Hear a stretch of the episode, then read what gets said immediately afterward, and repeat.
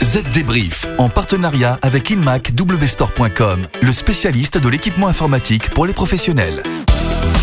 Bonjour et bienvenue, c'est le Z débrief de la semaine, votre podcast dédié aux technologies. Fidèle au poste, Estelle est à mes côtés. Bonjour David, bonjour à tous. Alors comme d'habitude, on vous a sélectionné les principales infos à retenir pour bien comprendre les enjeux métiers, politiques et sociétaux de la transformation numérique. Exactement. Alors quel est le programme de cette semaine, Estelle? Alors tout d'abord, on parlera de Facebook qui lance sa crypto-monnaie, puis d'un métier en très forte tension et plein d'avenir, celui de développeur.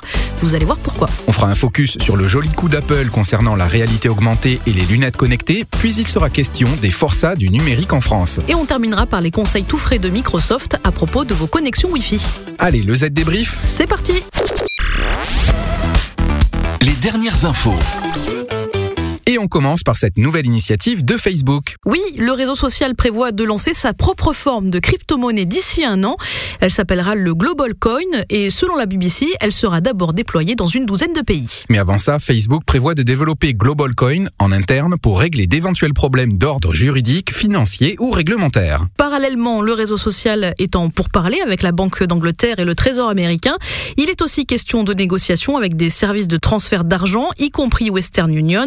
L'idée, c'est de trouver des moyens de faciliter l'échange de fonds sans avoir besoin d'un compte bancaire, le tout en passant par Facebook bien sûr.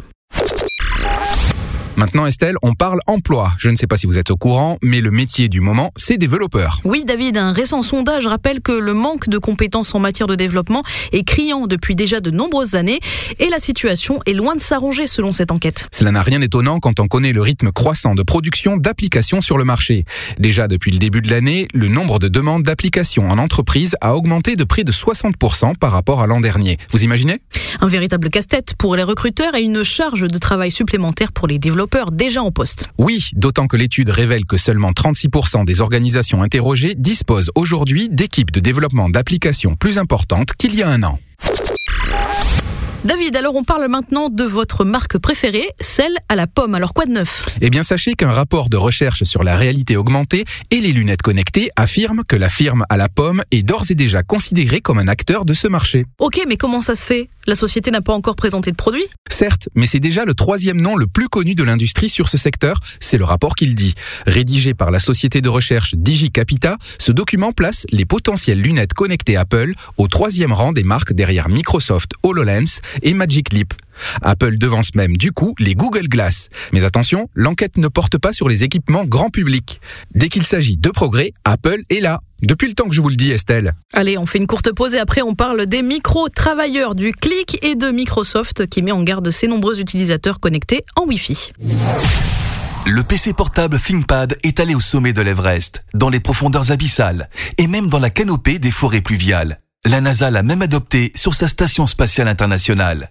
Vous méritez le meilleur. Équipez-vous d'un PC portable Lenovo ThinkPad et libérez tout votre potentiel. Info et devis personnalisés sur inmacwstore.com. Le chiffre marché. Question maintenant, vous nous le disiez David, de micro-travailleurs du clic. Et oui, ils sont 260 000 en France à composer ce que l'on peut appeler la chair à canon de l'économie numérique. C'est ce que révèle une étude réalisée par les chercheurs du CNRS. De la chair à canon, c'est-à-dire? Eh bien, ce sont des travailleurs qui effectuent des micro-tâches comme de la modération de contenu, de la vérification de résultats produits par des algorithmes ou encore des réponses à des sondages en ligne. Cette étude révèle que ce sont majoritairement des femmes. Tous travaillent pour des plateformes via des contrats précaires et 22 de ces travailleurs vivraient même en dessous du seuil de pauvreté. Une misère qui invite, selon les auteurs de cette étude, à repenser les modalités de l'innovation en matière d'intelligence artificielle. Ça peut toujours être utile.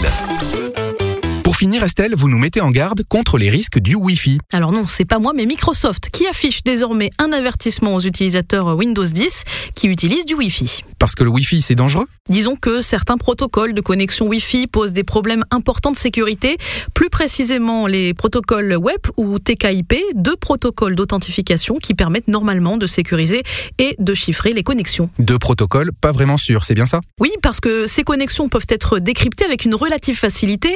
Du coup, selon la situation, Microsoft recommande désormais de se déconnecter de ces réseaux et d'utiliser d'autres alternatives plus sûres, ou bien de mettre à jour les paramètres du routeur afin que les connexions Wi-Fi utilisent un protocole d'authentification Wi-Fi plus moderne, comme WPA3.